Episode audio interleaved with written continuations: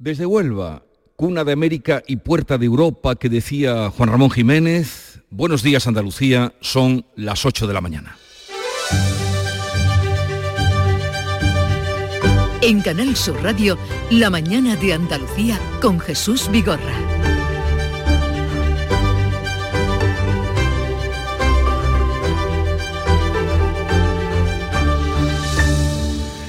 Como les venimos contando, Israel y Hamas se acusan de la masacre en un hospital en Gaza con cientos de muertos. Hamas dice que ha sido un ataque israelí y Tel Aviv responde que ha sido un misil fallido de la yihad islámica. La matanza enciende las protestas en los países árabes. Jordania y la autoridad palestina cancelan el encuentro que tenían previsto hoy con Joe Biden, quien ya está en Israel. Europa, mientras tanto, exige a Israel que respete el derecho internacional en su respuesta a Hamas. Los 27 aprueban aumentar la ayuda humanitaria palestina, Pedro Sánchez defiende la aceptación de dos estados como una solución.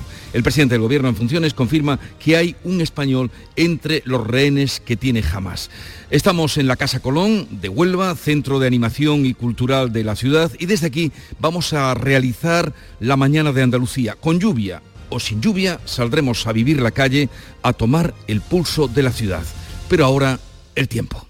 Social Energy. La revolución solar ha llegado a Andalucía para ofrecerte la información del tiempo. Este miércoles 18 de octubre viene nublado con posibles lluvias débiles que serán más probables en las sierras béticas y despejado en el litoral mediterráneo. Los vientos van a soplar de poniente con rachas fuertes y ocasionalmente muy fuertes en el campo de Níjar al sur de Almería. Las temperaturas irán en descenso salvo en el tercio occidental donde van a permanecer sin cambios. De hecho, las máximas van a oscilar entre los 28 grados de Almería y los 24 de Jaén. Este otoño, únete a la revolución solar con Social Energy. Disfruta de tu instalación llave en mano con grandes descuentos y te regalamos 200 euros en tu batería virtual para que pagues 0 euros en tu factura eléctrica con Luz. Pide tu cita al 955 44 11 11 o socialenergy.es y aprovecha las subvenciones disponibles. La revolución solar es Social Energy. La mañana de Andalucía. Logística Castillo. Más de 20 años viajando contigo los 365 días del año. Logística Castillo les ofrece la información del tráfico. Vamos a conocer ahora cómo se circula por Andalucía. Conectamos con la DGT. Nos informa Alejandro Martín. Buenos días. Muy buenos días. ¿Qué tal? Hasta ahora estamos muy pendientes de un alcance que está complicando la entrada a Sevilla por la 4 a la altura de Bellavista. Está generando hasta más de 3 kilómetros de retenciones en esta entrada a Sevilla capital. Dificultades también de entrada a Sevilla por la 49 a la altura de Camas, Tomares y Bormujos, al igual que la provincia de Huelva, a Huelva capital por esa A497 a la altura de Corrales y el puente del río Diel, que van a encontrar dificultades también en ambas direcciones direcciones. En complicaciones en la provincia de Málaga, en la 7 en varios tramos, a la altura del Rincón de la Victoria hacia la capital malacitana y muy densa la 7 a la altura de la Cala de Mijas, Cala Onda El Faro, dirección Marbella. En Granada, en la GR30, a su paso por Armilla, en dirección norte, a la altura de Ronda, en ambas direcciones y ya en la provincia de Almería, debido a unas obras de mejora, van a encontrar complicada la 7 a la altura del Viso en ambos sentidos.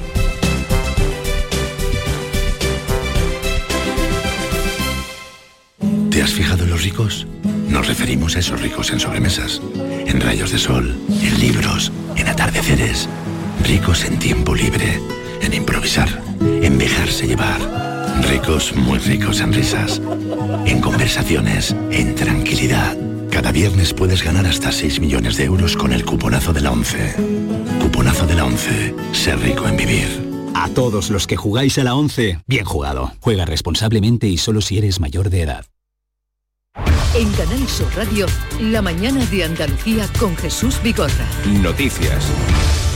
Entre la actualidad de este día están las primeras lluvias del otoño que entraron en Andalucía por Huelva, donde nos encontramos, por cierto. Tras las precipitaciones de las últimas horas, mañana se espera una segunda borrasca por el Atlántico. Cuéntanos, Sonia Vela, buenos días.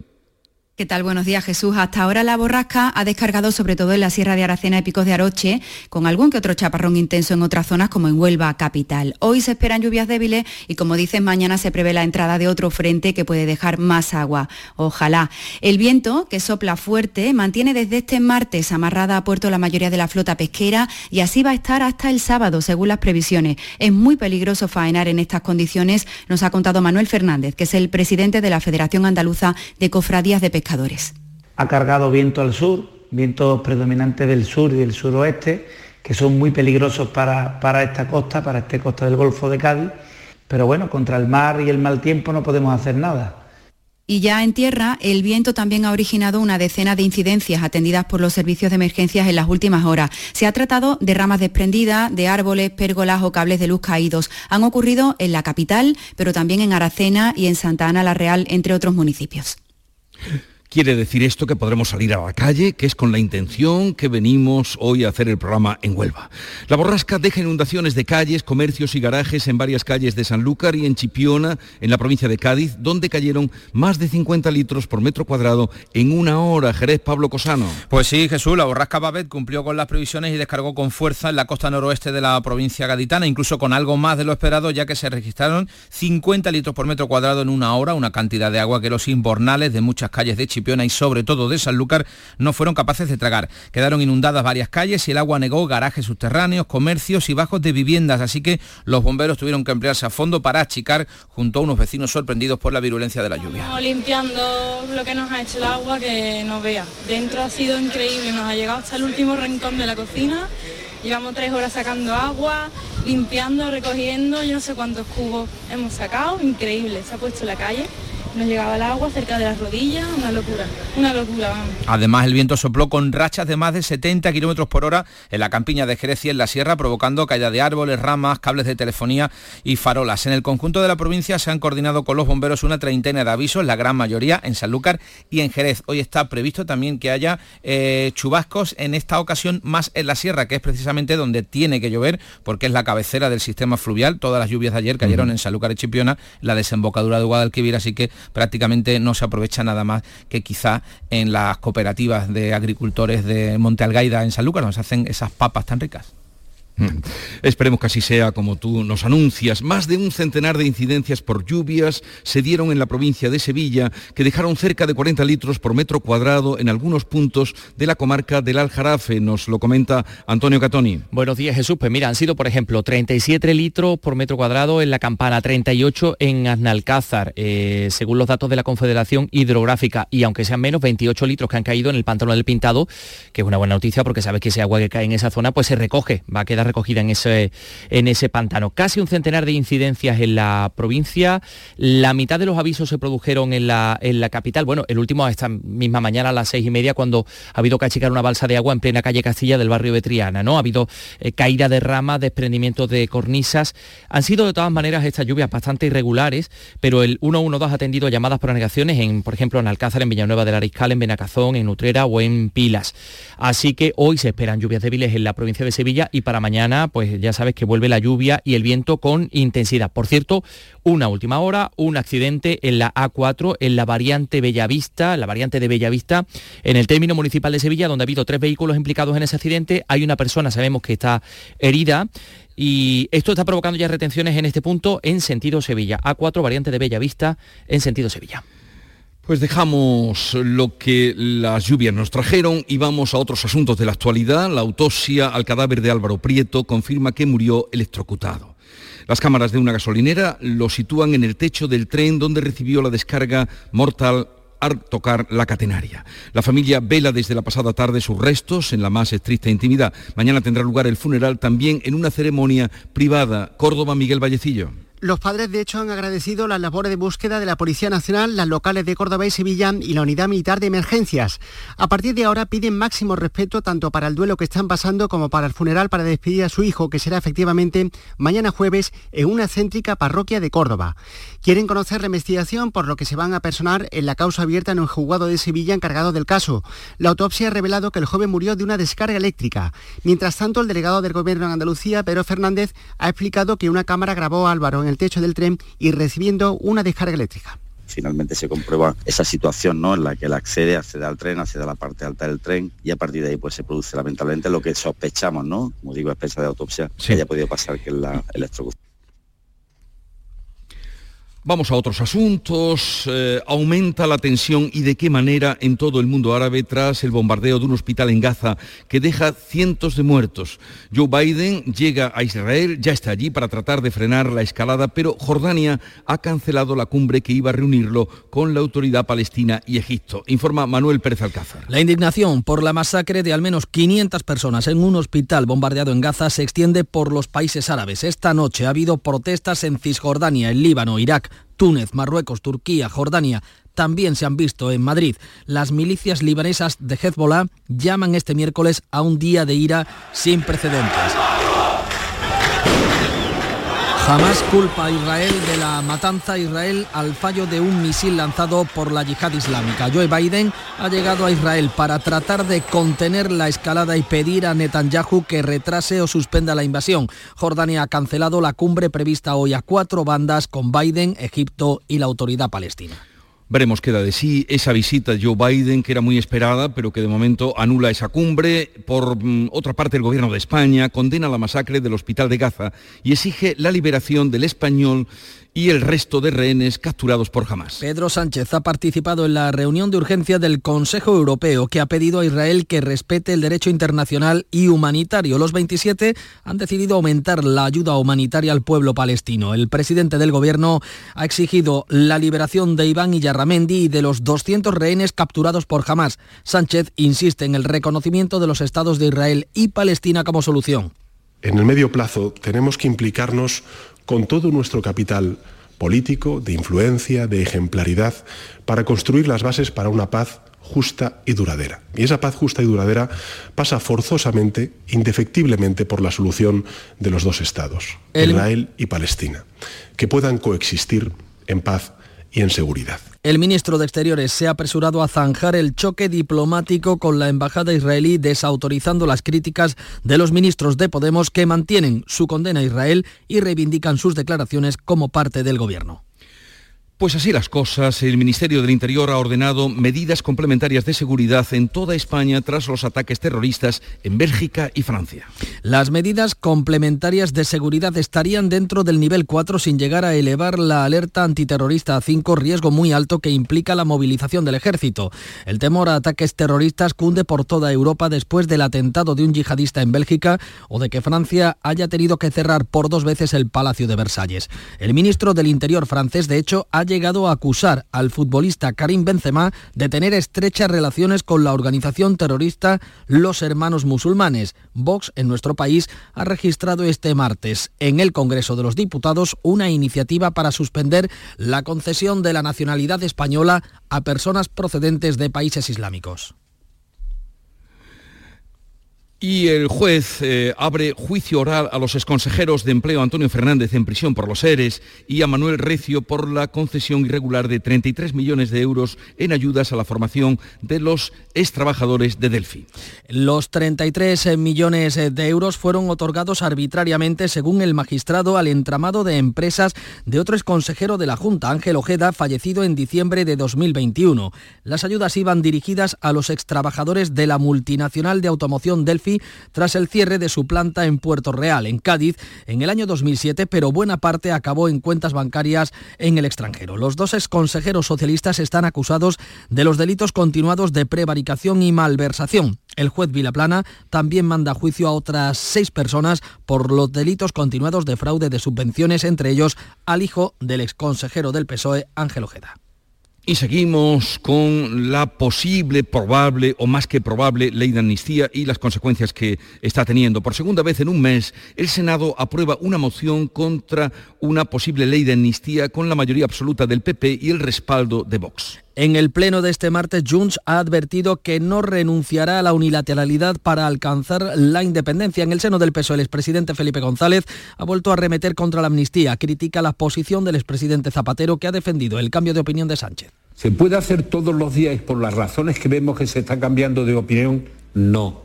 Yo hago la broma, es decir, oiga, rectificar es de sabio y de necio tener que hacerlo todos los días, a diario, ¿no? El jueves el PP ha convocado también en el Senado a todos los presidentes autonómicos. El Gobierno, los presidentes socialistas y el Endacari han anunciado que no acudirán. Quien sí lo hará es el presidente catalán, Per Aragonés, que se va a quedar solo para defender la amnistía y la autodeterminación ante los presidentes del PP. Hablamos ahora de un asunto que a todos nos concierne porque las provincias andaluzas todas van a contar con una unidad para el tratamiento del dolor y una cartera completa de servicios. El nuevo plan de atención a las personas con dolor se aprobará en el primer semestre de 2024. Pretende dar una respuesta global a las personas con dolor para mejorar la calidad y la rapidez asistencial. La atención primaria, además de prestar una atención especial al dolor infantil. El Consejo de Gobierno ha abordado también el plan de alta frecuentación en urgencias ante la llegada de los virus respiratorios del invierno. La Junta ha adelantado también la edad del cribado para prevenir el cáncer de mama a las mujeres de entre 47 y 49 años. Los ministros de Energía de la Unión Europea acuerdan una reforma del mercado eléctrico para que los precios de la electricidad dependan menos de lo que hagan los combustibles fósiles. La ministra española para Transición Ecológica, la vicepresidenta Teresa Rivera, ha subrayado la importancia de haber logrado pactar por casi unanimidad la reforma del mercado eléctrico tras meses de negociación enquistada. Rivera detalla los, los principales logros de este acuerdo. Proteger mejor a los consumidores europeos, ofrecer señales a los inversores en energía, facilitar una estabilidad mayor en los precios, menor dependencia de la volatilidad de las materias primas o del mercado spot diario. Y hoy, festividad de San Lucas, es el día grande en la feria de Jaén. César Domínguez, cuéntanos cómo se vive o cómo se va a vivir. Bueno, pues están de feria y, es lo propio. es la Feria de San Lucas en Jaén y todavía se prolongará algunos días más. Eh, César Domínguez, ¿nos puedes contar? Sí, os decía que se, hay prevista una gran exposición de chilindrinas, como es habitual, muchas actividades en el centro de la ciudad por la mañana, si la lluvia lo permite, y por la tarde también se espera una gran afluencia en el recinto frial Alfonso Sánchez Herrera, aunque quedan todavía cinco días de feria, esperamos que hasta el domingo el cuerpo resista. Eh, pues a pasarlo bien y que haya cartera para lo que queda de feria. Vamos en unos momentos a ponerles a ustedes al tanto de las noticias más destacadas del día, las más impactantes. Nuria Durán nos da cuenta de lo que más le ha llamado la atención, de lo publicado y contado en el ámbito nacional. Nuria. Un pico fuerte de gripe se espera en dos semanas, lo leemos en La Razón. El virus se ha adelantado y de ahí también el empeño de las autoridades para que acudamos a vacunarnos. Este año la cepa dominante va a ser la A que suele provocar síntomas más graves. En Andalucía el nivel es medio, pero a lo sumo en un mes también llegará ese pico fuerte de gripe. Se avanza ya que podría ser una temporada inusual porque se ha perdido toda inmunidad natural adquirida por los buenos usos durante el COVID, la mascarilla, el lavado de manos, la ventilación o evitar concentraciones. Y hay otro asunto sanitario de interés, este en ABC. En Andalucía, una de cada tres consultas de médico de familia ya se atiende por teléfono. Se agotan antes las citas telefónicas que las presenciales. ¿Qué podemos destacar del panorama internacional? Bea Rodríguez. Sobrecogen las imágenes ofrecidas en la prensa por la masacre en el hospital de Gaza, eh, donde mm, las víctimas se cuentan por centenares, eh, refugiados en su mayoría. Cita el diario israelí Yedio Aronod, la versión del ejército hebreo, no atacamos el hospital de Gaza, fue un lanzamiento fallido por parte de la yihad islámica y desde este frente, lógicamente, acusan a Tel Aviv. Y se multiplican las protestas en las calles de Cisjordania, Líbano, Irak, Túnez, Marruecos, Turquía y también en Jordania, donde se ha suspendido la cumbre a la que iba a asistir Joe Biden, que ya está en Israel. También se han visto concentraciones en Madrid. Vamos ahora con la clave económica del día, Paco Ramón. Leemos en el economista Jesús que Hacienda abre inspecciones masivas a los despidos próximos a la edad de jubilación. La agencia tributaria estrecha así el cerco sobre esos despidos improcedentes de estos trabajadores. Hacienda sospecha de acuerdos ocultos entre las partes por los que las empresas simulan despidos improcedentes para pagar una indemnización al trabajador que le permita llegar hasta la jubilación. La indemnización por despido no tributa si lo hace el pago por un acuerdo de salida. Y la noticia deportiva del día, Nuria Gaciño. En los próximos días iremos conociendo las fechas y horarios para la primera ronda de Copa, que ya tiene sus emparejamientos, que se jugarán del 31 de octubre al 2 de noviembre. Con respecto a los equipos andaluces de inferior categoría, el Chiclana se las tendrá que ver con el Villarreal y el San Roque del Lepe con el Girona. El Real Jaén recibirá al Eldense. También juegan como locales el Antoniano de Lebrija, que se las verá con el Lugo, y el Marbella, que recibe al Racing de Ferrol. En el resto de los emparejamientos, ya como visitantes, el Málaga se enfrentará al Baracaldo, el Recreativo de Huelva Al Tudelano, el Linares al Lucas Murcia, el Atlético Sanluqueño al Yeclano y el Antequera al Manchego Ciudad Real. Con respecto a los cinco equipos andaluces de primera, el Sevilla se enfrentará al Quintanar de la Orden, el Betis al Hernán Cortés, el Cádiz al Badalona, el Granada al Arousa y el Almería al Talavera de la Reina. Y esta tarde a las 5 conoceremos la convocatoria de la selección femenina de fútbol para los dos próximos compromisos de la Liga de las Naciones. Hoy la mañana de Andalucía desde la Casa Colón de Huelva están invitados a vivirlo con nosotros, les esperamos. Ahora es el tiempo para la información local. Atentos. En la mañana de Andalucía de Canal Sur Radio, las noticias de Sevilla con Antonio Catoni. Buenos días, ha llovido y ha llovido bien. Durante este martes se han acumulado 28 litros por metro cuadrado en el pantano del Pintado, 37 en la Campana y 38 en Annalcázar, según los datos de la Confederación Hidrográfica del Guadalquivir. La lluvia también ha dejado un centenar de incidencias en la provincia que les vamos a detallar. Hoy seguimos con lluvias, pero débiles. Por otra parte, la autopsia confirma que Álvaro Prieto murió electrocutado como constaba en el informe forense preliminar. Su cuerpo ya ha sido trasladado a un tanatorio de Córdoba, donde la familia va a celebrar mañana su funeral en la intimidad. Comienza hoy una nueva edición del TIS, del Foro de Innovación Turística, que va a dejar en Sevilla más de 20 millones de euros. Y por cierto, enhorabuena a un vecino del Parque Alcosa porque le ha tocado un millón de euros en el sorteo del Euromillones. Vamos con el tráfico. Isabel Campo, buenos días. Buenos días, continúan las retenciones en la variante de Bellavista sentido Sevilla. Vamos a ver si podemos escucharte. Continúan las retenciones en la variante de Bellavista, sentido Sevilla, 6 kilómetros en estos momentos debido a un accidente con una persona herida. Por lo demás, 3 kilómetros en la A49 de entrada a la ciudad, 1 kilómetro por el puente del patrocinio, en la C30 1 kilómetro en el nudo de la gota de leche, sentido Ronda Urbana Norte, 2 kilómetros en el puente del Centenario, sentido Cádiz, 2 kilómetros de entrada por la carretera de Utrera, 1 por la de Coria. En el interior, circulación intensa en el puente de las Delicias, Ronda del Tamarguillo, Avenida de Andalucía, Cardenal y Yundain, hacia La Palmera, La Paz y Paseo Colón. Bueno, y el tiempo, al margen de las lluvias, eh, seguimos con rachas fuertes de viento y bajan las temperaturas máximas. 27 vamos a alcanzar en Écija, 25 en Morón, 26 en Lebrija y Sevilla, donde ahora tenemos 19 grados. Comenzamos con la realización de Marcos Barón. ¿Has pensado en instalar placas solares en tu vivienda o negocio? Con Sol Renovables, enchúfate al sol. www.solrenovables.com o 955 35 53 49.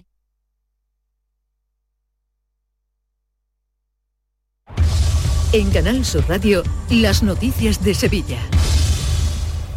Han caído casi 40 litros por metro cuadrado en las últimas horas en algunos puntos de la comarca del Aljarafe. Hoy estamos en una jornada de transición entre el paso de la borrasca Babet, que dejaba casi un centenar de incidencias en toda la provincia, la última esta misma mañana en la calle Castilla del barrio de Triana, donde ha habido que achicar una balsa de agua. Pero han pasado más cosas. Pilar González, buenos días. Buenos días. Se han producido numerosos avisos en las últimas horas y casi la mitad de ellos se han producido en la capital y tienen relación con el viento por caída de ramas y el desprendimiento de una cornisa en la calle Demetrio de los Ríos. Se cerraron por prevención los parques de la ciudad y de varios municipios de la provincia. Dos árboles han interrumpido la circulación en Carmona al caer sobre la A4, al igual que ocurrió en Alcalá del Río y en La Algaba. Las lluvias han sido muy irregulares, aunque el 112 atendió la pasada tarde llamadas por anegaciones en Alcázar, Villanueva del Ariscal, Benagazón, Utrera y también en Pilas. Es, hoy vuelve mañana vuelve a activarse el aviso en principio de nivel amarillo por precipitación y viento en toda la provincia. Hoy estamos en esa jornada de transición, mañana vuelven las lluvias y los vientos con fuerza. 8.23 minutos. El juzgado de instrucción número 14 de Sevilla ya ha recibido el resultado adelantado de la autopsia practicada al cadáver de Álvaro Prieto. Esa prueba confirma que murió electrocutado como constaba en el informe forense preliminar. El joven sufrió una descarga eléctrica de 3.500 voltios al encaramarse al techo de un tren que estaba en talleres, como se ha podido comprobar gracias a las imágenes captadas por las cámaras de una gasolinera cercana. Así lo aseguraban estos micrófonos el delegado del Gobierno en Andalucía, Pedro Fernández. Una vez que se comprueba el lugar en el que aparece el cadáver, automáticamente el foco de las imágenes que se visualizan se, se, ubica ahí, en ese entorno más inmediato, ¿no? Y es donde finalmente se comprueba esa situación, ¿no? En la que él accede, accede al tren, accede a la parte alta del tren y a partir de ahí pues se produce lamentablemente lo que sospechamos, ¿no? Como digo, a pesar de autopsia, que haya podido pasar que es la electrocución. El cuerpo de Álvaro Prieto llegaba la pasada tarde al tanatorio de Córdoba y está siendo velado por la familia en estricta intimidad. Mañana se celebra la misa funeral, también íntima, en la iglesia de la Trinidad de la capital cordobesa. Los padres de Álvaro se han personado en la causa abierta por el juzgado de instrucción de Sevilla que investiga su muerte. En un comunicado han mostrado su agradecimiento a todas las instituciones, las autoridades, las personas que han colaborado en la búsqueda de su hijo y piden intimidad. La personación de los padres del joven cordobés en la causa judicial solo pretende conocer los hechos y las diligencias que se vayan produciendo, según publica hoy ABC de Sevilla. Son las 8 y casi 25 minutos. En Canal Sur Radio, las noticias de Sevilla. Vamos con la agenda de hoy. El eh, alcalde de Sevilla recibe en el ayuntamiento a las 10 de la mañana al presidente de la Junta, Juanma Moreno, en un encuentro de marcado carácter institucional. Después el alcalde va a acudir a Fibes para inaugurar, junto al consejero de Turismo, una nueva edición del Foro de Innovación eh, Turística, el TIS, que se va a celebrar hasta el viernes, que va a contar con la asistencia de más de 7.000 profesionales de todo el mundo, entre ellos los 400 líderes del sector, y que tendrá un impacto económico de más de 20 millones en la ciudad. Por cierto, hablando de turismo, Ryanair ha presentado su programación de invierno con seis nuevas rutas, Birmingham, Malta, Nuremberg, Cork, Praga y Santander y las empresas españolas del sector aeroespacial y de la defensa eh, pues eh, van a buscar la próxima semana en Sevilla nuevas posibilidades de negocio y de participación en proyectos europeos a raíz de los conflictos en Ucrania y Oriente Próximo. Los días 24 y 25 de este mes se celebra en Fibes la cumbre de esta industria y tanto la capital como Andalucía van a potenciar su liderazgo dentro del sector. Joan Clos es el comisionado de esta cita. Andalucía y Sevilla potencian así una vez más su papel como sede del debate sobre la industria del espacio y la defensa, así como su liderazgo en cuanto a innovación, tecnología e industria en España. Hablando del espacio, varias empresas sevillanas del sector aeroespacial participan en el lanzamiento del primer satélite hecho en Andalucía. Se pondrá en órbita en 2025 y permitirá obtener datos sobre el cambio climático. Así nos lo ha contado el ingeniero jefe del proyecto, José Lafite. Va a pesar alrededor de un kilo y medio y del tamaño de una caja de zapatos. El proyecto lo hemos diseñado en tres fases. Ahora estamos en, acabamos de empezar la primera, desde hace unos cuantos meses, eh, y pronosticamos poder lanzar el satélite a final de 2025. Es el propósito. Le damos la enhorabuena a la redacción de deportes de esta casa de Canal Sur Radio que recibe hoy el premio de periodismo José Antonio Blázquez que otorga el Sevilla Fútbol Club por la cobertura dada a la final de Budapest de la Liga Europa. Pero claro, hay otros asuntos deportivos que nos va a resumir Antonio Camaño. Buenos días, Antonio. Hola, ¿qué tal? Muy buenos días. El Betis anunció en el día de ayer la ampliación de contrato de Rodri, que se vincula con la entidad verde y blanca hasta el año 2028, porque el extremo tenía firmado con el club de Bético hasta el año 2026, por lo que esta ampliación de dos le hace tener mucha más tranquilidad tanto al jugador como al club. Se mejoran las condiciones y también la subida de la cláusula de rescisión. Y Nailan y Jesús Navas, que estuvieron en el Noruega-España del pasado domingo en Oslo, ya están en la capital andaluza, ya se han puesto a las órdenes del nuevo técnico, al igual que Sou, que también jugó su último encuentro con Suiza ante Bielorrusia y ya se ha puesto a disposición de Diego Alonso de cara al partidazo del próximo sábado ante el Real Madrid en el Sánchez Pijuán.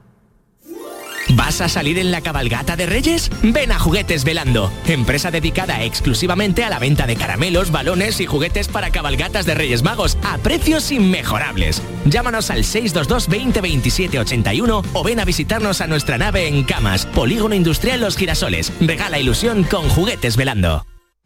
Las empresarias andaluzas son de premio. Acto de entrega de la quinta edición de los premios Empresarias Andaluzas, organizado por la Federación Andaluza de Mujeres Empresarias. Día 18 de octubre a las 8 de la tarde en el Teatro de la Sede Social de la Fundación Cajasol en Sevilla. Asistencia hasta completar aforo. En Canal Sur Radio, las noticias de Sevilla. El suceso, la Guardia Civil ha detenido a 16 personas por tráfico de drogas, robo y blanqueo de capitales. Se dedicaban a cultivo y distribución de marihuana a través de muchas pequeñas plantaciones en Guillena, Las Pajanosas, Burguillos y Sevilla Capital. Y cuatro dotaciones de la Guardia Civil han sido necesarias para acabar con una ocupación ilegal, ilegal en Torre Palma cerca del aeropuerto de Sevilla. Pilar. Una decena de hombres entraron el lunes en la vivienda y los propios vecinos consiguieron echarlos ese día, pero ayer tarde, ayer a mediodía, volvían armados con palos y llegaron a entrar hasta por el tejado, pese a que había trabajadores en el interior haciendo reparaciones. Así lo contaba un vecino había trabajadores trabajando porque estaban, han mandado trabajadores pues para arreglos y, fortalecer lo que es la vivienda y lo que es el chalet. Entonces, estando trabajando, se han saltado con palos y demás, han sido unas pocas de personas, no sé, o bien, no lo sabemos exactamente, y se han saltado, han echado a los trabajadores, que hay tres furgonetas de trabajadores en la calle y cuatro coches de la Guardia Civil también en la calle. El Beatlefest, el mayor evento Beatle que se va a celebrar en Sevilla a finales de octubre, ha anunciado la suspensión de uno de sus principales eventos, el gran concierto que se había previsto para el día 28 en el Parque Amate y en el que iban a participar unos 50 músicos de España, Suecia e Italia. Según la organización, se debe a las dificultades técnicas y administrativas que alega el Ayuntamiento de Sevilla. Didn't run, you didn't lie, you knew I wanted just to hold you.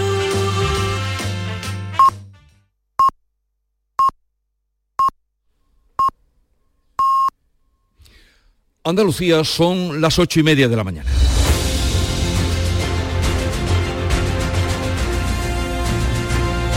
Enseguida entramos en conversación para analizar la actualidad hoy desde Huelva con Javier Ronchel, director de Huelva Información, Ricardo Ubri, codirector del periódico digital Huelva 24 y con nuestro colaborador habitual Antonio Suárez Candilejo, director de Huelva Hoy.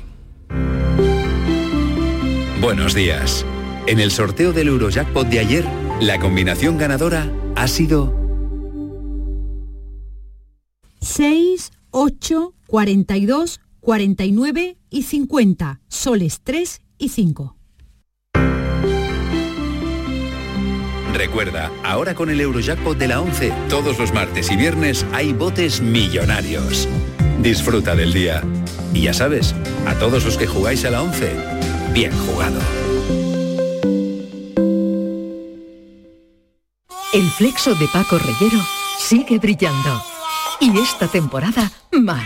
Si ya nos venías escuchando en Canal Sur Radio, esta temporada seguimos contigo también de lunes a jueves a las 12 de la noche en Radio Andalucía Información. Con el análisis y las entrevistas más singulares del mundo de la cultura. Entonces yo, mi sección esta, la voy a hablar de calambrazos. Desde el lado más íntimo y personal. Con un estilo casi artesanal. El flexo es un faro en un mar de incertidumbres. El flexo de Paco Reyer. Esta temporada de lunes a jueves a las 12 de la noche en Radio Andalucía Información. La mañana de Andalucía con Jesús Vigorra. Enseguida vamos a analizar la actualidad hoy desde la visión de los invitados que tenemos en Huelva, pero antes vamos a ubicarles a ustedes, donde quiera que estén, en Andalucía para que sepan dónde nos encontramos. De eso se encarga Maite Chacón. ¿Dónde estamos, Maite? Hola Jesús, a todos, buenos días, ¿cómo estáis? Bien, ¿oís la fuente? Sí, sí, sí. Ah, creía que era la lluvia, digo, mm, me has asustado. Ojalá, ¿verdad? Dan ganas de meterse debajo. Pues mira, estamos en la Plaza del Punto, estamos en la Casa Colón.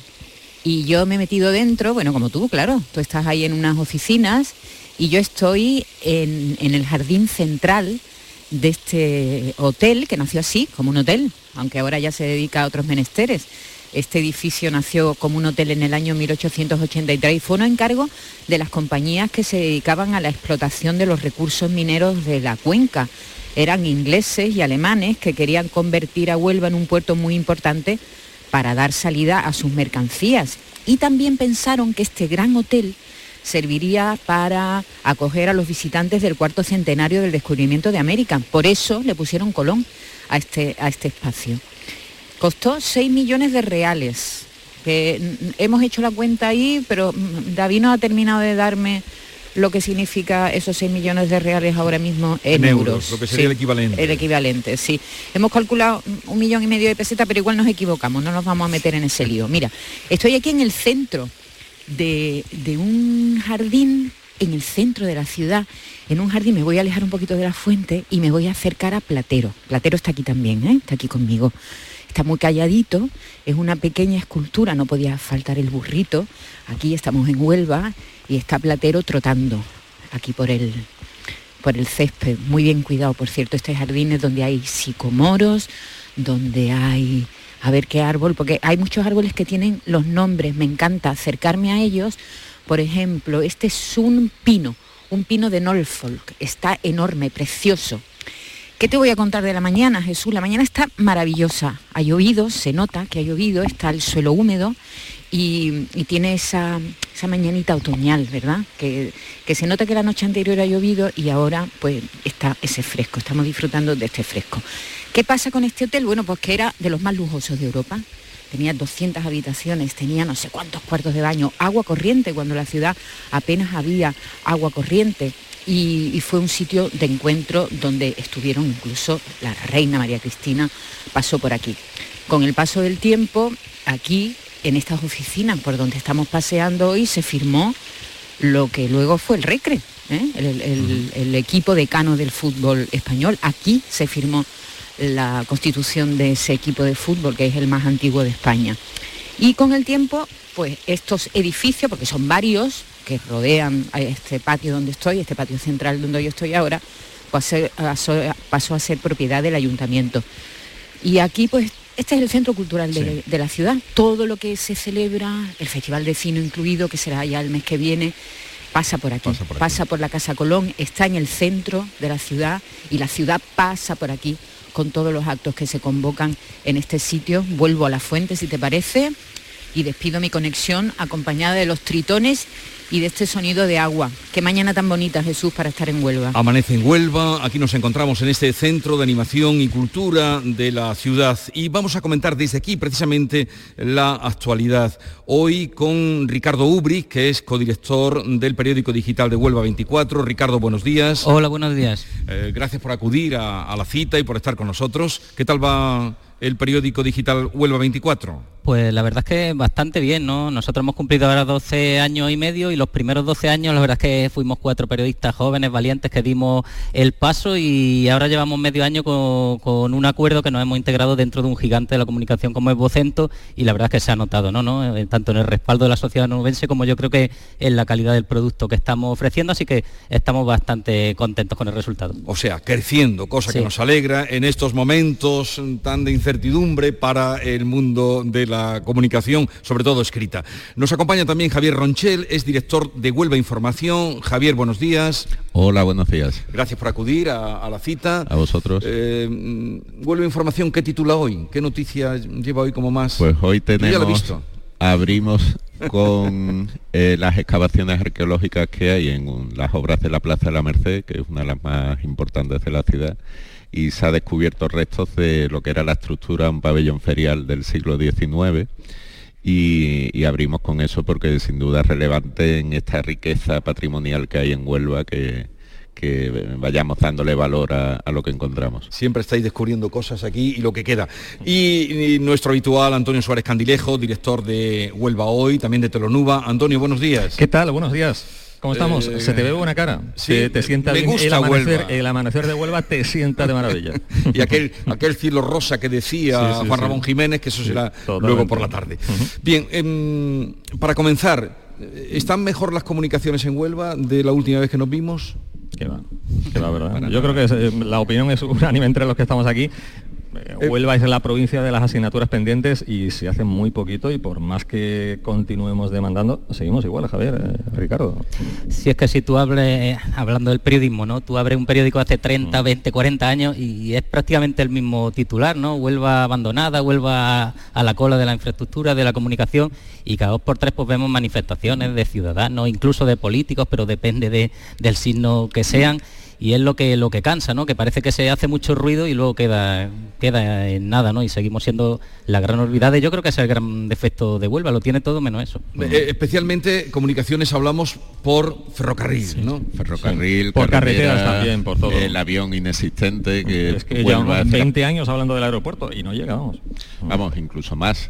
Nosotros que el periódico además también estamos de aniversario, cumplimos 40 años y es una constante también en la meroteca, en la colección que tenemos e incluso viene de atrás, ¿no? Eh, Huelva también es una de las dos provincias españolas costeras que no tiene aeropuerto, eh, tenemos esa deficiencia de conexión con Sevilla a 90 kilómetros y realmente a casi dos horas por tren, cuando hay tren que funcione y llega puntual que, no suele ser. esa es otra, eh, pero no solo, en fin, venimos hablando desde hace ya mucho tiempo del desdoble de la Nacional 435, que es una, demanda que lleva ya décadas y décadas. De eso no se ha hecho absolutamente nada. Yo creo que es una década, una demanda que ya está prácticamente olvidada. Venimos hablando, bueno, el proyecto de la tan traída y llevada eh, carretera entre Huelva y Cádiz, eso por aquello de que está el Parque Nacional de, mm, Doñana de por medio, eso ya mm, quedó un poco en el limbo, ya casi nadie lo reivindica, pero hombre, mm, del aeropuerto, como bien decía anteriormente, se viene hablando desde hace ya muchísimo tiempo. Eh, se habla también de esa eh, unión por alta velocidad entre Sevilla y Faro a través de, la provincia de Huelva. Eso es un deseo que lo apoya el gobierno portugués, pero no así el español, que no cree en esa infraestructura. Y yo creo que la provincia de Huelva es la provincia, como ya hemos dicho en alguna que otra ocasión, la provincia olvidada, no solo por las administraciones y los políticos, sino yo creo también que eso tiene mucho que ver con el, eh, con el ser y el sentir del onubense. Yo creo, y me incluyo, eh, de que eh, hay cierta apatía, cierta dejadez por parte de nosotros mismos a la hora de echarnos a la calle. Haces cualquier manifestación, pues en demanda de una mejor sanidad va mucha gente, en demanda del recre, pues va mucha gente, pero tú convocas la manifestación que se convocó hace un par de años, creo que fue, en favor de las infraestructuras, fue gente pero no, en fin, no con las expectativas que en un principio se había creado. ¿no? Entonces, somos la provincia, ya digo, de las asignaturas pendientes que nadie que nadie se atreve a afrontar. Hay, un valor también que tiene la provincia de Huelva que nos olvidamos, que es su condición de ciudad, no solamente eh, provincia, no solamente costera, sino también fronteriza. Eh, aquí acostumbramos a vernos también como en un rincón del mapa, pero en realidad ese rincón tiene una prolongación hacia Portugal que es muy importante para Andalucía, es muy importante para España en el suroeste peninsular y es muy importante para Europa. Hay conexiones que deben ser Mm, estratégicas sin duda y hay que apostar por ello. Eh, nosotros tenemos que tener como aliado siempre esa ventana con Portugal y, para Europa eso va a ser algo significativo como estamos viendo también con todos los proyectos energéticos y, ganar esa independencia también económica que, debe tener Europa. Es que me, recuerda ahora que dice Javier, eh, menciona a Portugal, ese puente internacional sobre el Guadiana entre Sanlúcar de Guadiana y Alcautín, que eso se habló hace algún tiempo, también Portugal lo apoyaba, pero no España. Eh, en fin. Hechas las reivindicaciones, vamos a otra cosa. No sé si tú quieres decir algo. No, sí, quizás sea un poco políticamente incorrecto, en el sentido que habría que ir paso a paso, que sí, que yo veo muy bien lo que se ha vendido siempre del AVE, del aeropuerto, pero a lo mejor eh, la principal preocupación es el tema de la cercanía con Sevilla. Es que no puede tardarse mm. dos horas en ferrocarril en llegar. Yo creo que ese es el primer paso, porque si estamos 40 minutos, yo creo que eso al final es más fuente de riqueza, de comunicación. Lo del AVE y del aeropuerto, bueno, también son prioridades, pero no tanto. Creo que lo central es centrarse en esa comunicación. Lo dejemos entonces ahí en dos horas, que es lo que se tardan, para que ustedes se hagan una idea de lo que eh, de esa situación que reclaman quienes me acompañan, que dos horas se tardan de eh, Huelva a Sevilla, que es una barbaridad. Y eso cuando no se escacharra. Esa otra. Y además es cacharra un día sí y el otro también. Esto es tremendo. Eh, ah, oye, ¿ha trascendido algo mm, de las negociaciones que está habiendo en el tema de Doñana? Se dieron un mes de plazo, ha pasado ya semana y media desde que comenzó ese mes, eh, esa cuenta atrás entre negociaciones, gobierno central y eh, Junta de Andalucía. ¿Ha trascendido algo? ¿Tenéis alguna percepción de lo que está pasando? La mayor trascendencia creo yo que es ese punto inicial visible que escenificaron la ministra y el presidente de la Junta y, ese acuerdo inicial, porque sin duda hay un acuerdo para darle solución a esto, yo creo que es lo más positivo. Ahora están en plenas conversaciones, hoy mismo hay programada otra reunión y lo importante es que haya esa voluntad entre esos dos polos que antes se separaban, ahora se atraen y ahora eh, desde luego eh, hay un eh, buen clima para llegar a ese acuerdo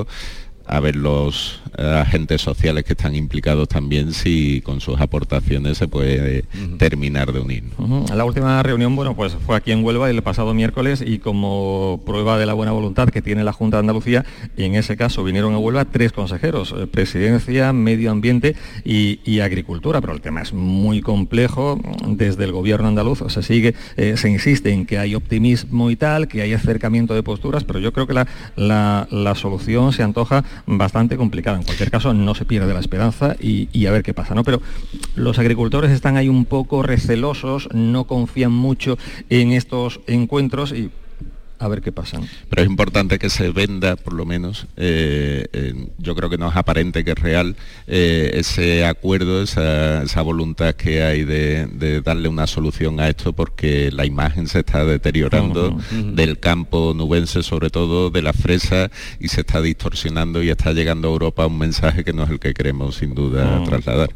Sí, por ahora el compás de espera, la fotografía de los políticos, pero sí coincido con ellos que, en vez de lanzarse ya mensajes ofensivos de una parte a la otra, parece que hay eh, ese entendimiento de por lo menos vamos a sentarnos a hablar. Yo creo que, que, no, sí, por un lado es complejo, pero tampoco tiene que ser tan difícil, ¿no? Ahí hay muchas familias que dependen de este acuerdo y yo creo que, por el bien común, que es un problema también casi histórico aquí en la provincia, hay que llegar a una solución. Y, que fue un problema muy candente en las dos eh, contiendas electorales que vivimos. Claro. Pero en fin, vamos a darle... Ahora que parece que no están tan cercanas las elecciones, o sí, según se mire, es cuando parece que hay acuerdo. Veamos qué pasa en esa... Seguro que eh, quienes aquí están conmigo están muy pendientes y contarán lo que aquí pase en esas negociaciones.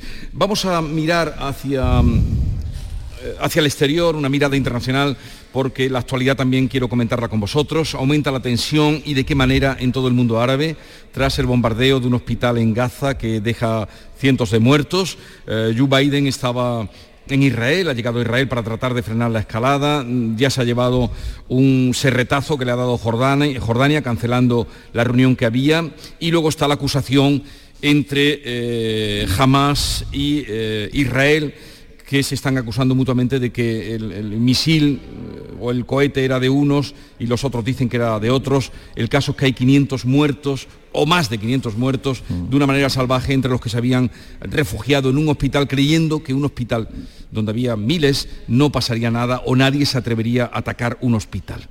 Que mm, es triste que estemos hablando en estos tiempos de guerra, guerra en Ucrania, Rusia, guerra en Israel, Palestina, Gaza eh, es triste que hablemos de todo esto, sobre todo cuando están implicadas también grandes potencias. el episodio anoche mm, habrá que buscar sin duda responsabilidades, pero lo más triste es que hayan fallecido al menos 500 personas en un hospital, gente indefensa, herida, y, eso es con lo que hay que acabar de verdad, que no eh, propiciemos situaciones como esta en las que se puedan dar masacres de este tipo. Sí, alerta terrorista también en París, en Bruselas, son malos tiempos para la paz y además el tema de Israel es que yo creo que se está recrudeciendo porque cuando tú quieres hacer mucho daño, ¿a dónde vas? A un hospital que hay enfermos, ancianos, bebés, embarazadas y yo creo que se está llegando a una escalada de terror muy grande y no podemos mirar el mundo de lado, sino ponernos de frente y a ver si los políticos, dentro de lo que cabe, porque si te encuentras un Putin, a alguien muy radical, es complicado negociar con él, pero creo que, es el momento de que los países se pongan un poco también a hablar del tema. ¿no? A mí me da miedo no solo la escalada de tensión que estamos viendo en Oriente Próximo, sino que también esto se puede extender, de hecho ya se está extendiendo a otros países del mundo. De hecho, aquí en el nuestro,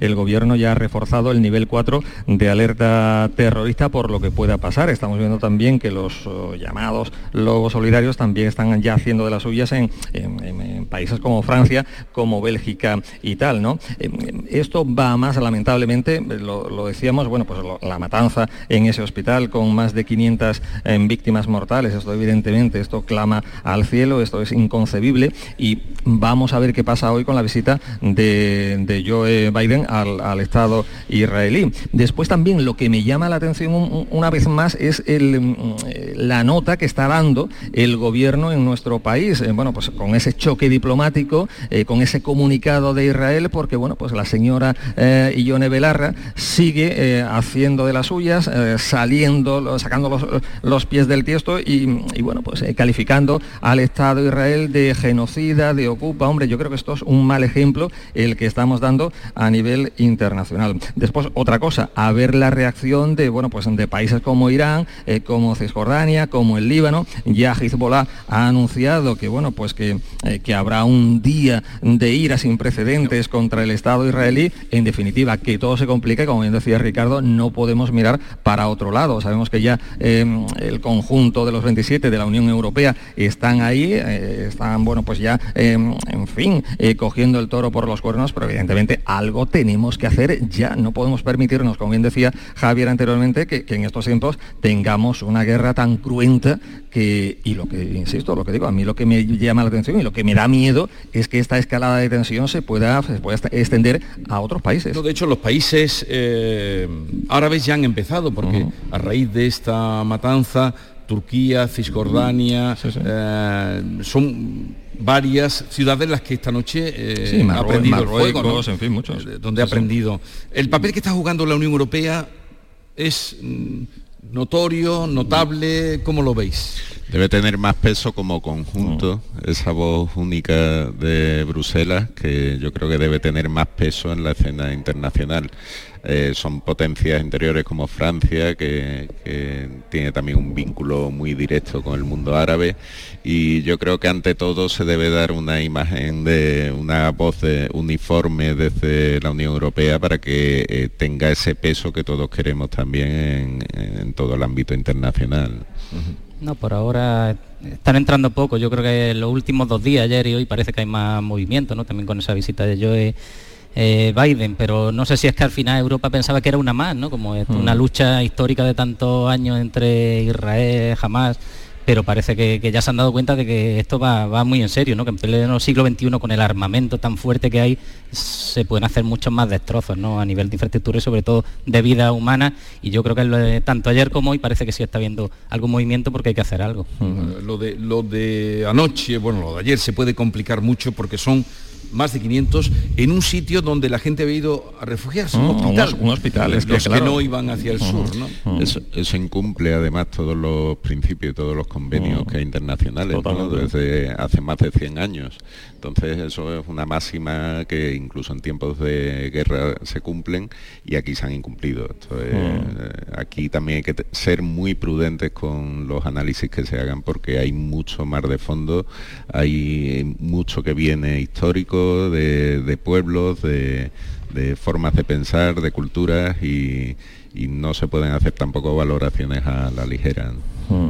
Sí, pero lo que está claro es que, y vuelvo a lo de antes, a mí lo que me llama la atención de que algunos partidos políticos, algunos sectores, eh, se resisten a calificar a Hamas de terrorismo puro y duro. Y yo creo que eso es innegable aquí en nuestro país. en fin, yo eh, sí, en la Unión Europea veo que hay uniformidad a la hora de, opinar y de valorar este asunto, pero mm, sigo sin creer que haya formaciones políticas, como por ejemplo en este caso Podemos o Sumar aquí en nuestro país que se niega a calificar a Hamas de organización terrorista. Muy mal vamos y un ejemplo eh, muy pésimo estamos dando en el conjunto internacional. Y, de nada sirve que el ministro Álvarez ayer, bueno, pues mm, eh, dijese que, bueno, que, eh, que, la última palabra en temas de, diplomacia, de asuntos exteriores, la, tiene o bien el presidente o bien él. Entonces, ¿qué hace una ministra, por muy ministra que sea, diciendo lo que dice? Yo creo que esto complica aún más el tema, ¿no? Tampoco intentemos traer a la política doméstica un conflicto internacional de este calado, porque yo creo que es también de evaluarlo, pero eh, en ese sentido yo creo que la, salida ayer del ministro de Exteriores fue bastante contundente. No hay nadie en el gobierno, en el Consejo de Ministros, que tenga autoridad, salvo el propio presidente del gobierno y el ministro de Exteriores. que, yo creo que ahí hay que hacer un punto y final. Sí, pero cuando salen algunas ministras, por ejemplo, del gobierno, de, esa parte del gobierno, diciendo lo que dice, yo creo que precisamente lo que no hay es autoridad por parte de la parte socialista del gobierno. Me da la ligera impresión ahí está un presidente de gobierno como cabeza, que es el que debe también eh, evitar que haya esas filtraciones de opiniones que, son disonantes con ese conjunto, esa unidad que, debe tener el gobierno. Sigamos teniendo varias opiniones en un caso tan importante, tan relevante, tan delicado, tú lo estás comentando como este, que una señora diga una cosa y que el otro diga otra. Pero también el ministro de Exteriores, que aludía a Javier, dijo algo que la libertad de expresión y la libertad de opinión también debe darse entre Pero hay que ser prudentes, ahí estoy también eh, con él que eh, un ministro no puede decir determinadas cosas en público porque tiene sin duda una relevancia, aunque tenga eh, la más autorizada sea un presidente o un ministro de Exteriores, pero mm. sí desde luego, y esto quizás son efectos de tener un gobierno compuesto por distintos partidos o distintas mm. formas de pensar. ¿no? Mm. Ya que Suárez Candilejo nos lleva al gobierno nuestro, al gobierno de España, ¿cómo veis vosotros vuestro ejercicio diario cada día de estar atentos a lo que pase, lo que ocurre la ley de la amnistía. ¿La veis eh, probable, más que probable, cosa hecha? El otro día en Cataluña me decían que era cosa hecha, eh, estuve en Barcelona. ¿Cómo veis la situación que tenemos de la que ahora la guerra ha solapado un poco en el día de ayer? También el, caso que tuvimos en Sevilla, bueno, de- de- de- el joven que la autopsia ha revelado que ha sido electrocutado, luego si al lugar podemos hablar. El tema de la amnistía, como ayer volvió a salir eh, Felipe González eh, diciendo que era una barbaridad y, cometer errores una vez eh, pues estaba mal, pero cometer errores cada día era ya un poco de- de- delirante. Sí, no, yo pienso que a- a- en este caso coincido plenamente con lo que dice Felipe González, o sea, rectificar es de sabios, pero hacerlo todos los días es de necios. Yo creo que Felipe González, pero no es el único que piensa así, Alfonso Guerra, Alfonso Garrido, en fin, la vieja guardia del PSOE sigue insistiendo en que, bueno, pues esto de la amnistía, evidentemente, además de que Pedro Sánchez dijo una cosa, la repitió 20.000 veces y ahora justamente quiere hacer lo contrario, mm, en fin, eh, yo creo que la amnistía está hecha ya, se le llamará, no se le va a llamar así evidentemente, eso está hecho porque en definitiva le faltan los siete votos a Pedro Sánchez para seguir en la poltrona eh, y eso no yo- tiene vuelta, eso lo Yo sabemos creo todos. que sí, después de conocer los resultados de la urna en su día, todos sabíamos que era un tiempo atrás para que acabara, acabara llegando a ese acuerdo, porque al final Pedro Sánchez dice donde digo, Digo, digo, eh, digo Diego y al él dice final que no miente, que se quiere aferrar postura. a la poltrona, eh, se- pase sea por que- encima de quien sea, ¿no? O sea que la- eh, tú también ves la amnistía Yo que sí, cosa hecha. sí, sí, Javier. Tiene pinta de que sí, de que vaya a salir adelante porque parece que es de las primeras cosas que han asumido en las peticiones, en esos eh, pactos que llegará.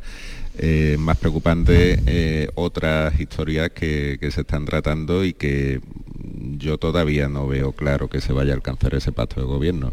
Entonces, eh, es Mm. probable que, que todavía está abierta esa puerta a una repetición electoral. No sabemos eh, todas esas peticiones y todo lo que se está hablando qué precio puede costar, que sin duda va a ser alto en cualquier caso. Y, y por ahí tenemos que, que andar también con mucha cautela y sobre todo el gobierno con el gobierno actual o el Partido Socialista en este caso más que el gobierno eh, a dónde nos puede llegar esto. ¿no? Es que ese es el tema, o sea, es que el precio no solo va a ser la amnistía, ya lo están diciendo vascos y catalanes, que esto es, no es el fin, esto es el principio. Después de la amnistía posiblemente venga el referendo de, de autodeterminación. O sea, eh, la cosa pinta mal y como hemos dicho en muchas otras ocasiones, Andalucía una vez más, si finalmente hay investidura con el apoyo de independentistas vascos y catalanes, Andalucía, ni que decir tiene, va a ser una de las regiones de nuevo perjudicadas por esta situación. La fractura también que Claro, se está es que además los catalanes están pidiendo la condonación de la deuda histórica, lo que ellos llaman deuda histórica, que son nada más y nada menos que 450.000 millones de euros. Eh, Si hablamos de deuda histórica, yo creo que en Andalucía aquí podemos Claro, ganar. por eso digo, podemos y hablar ya en Huelva, incluso. Totalmente.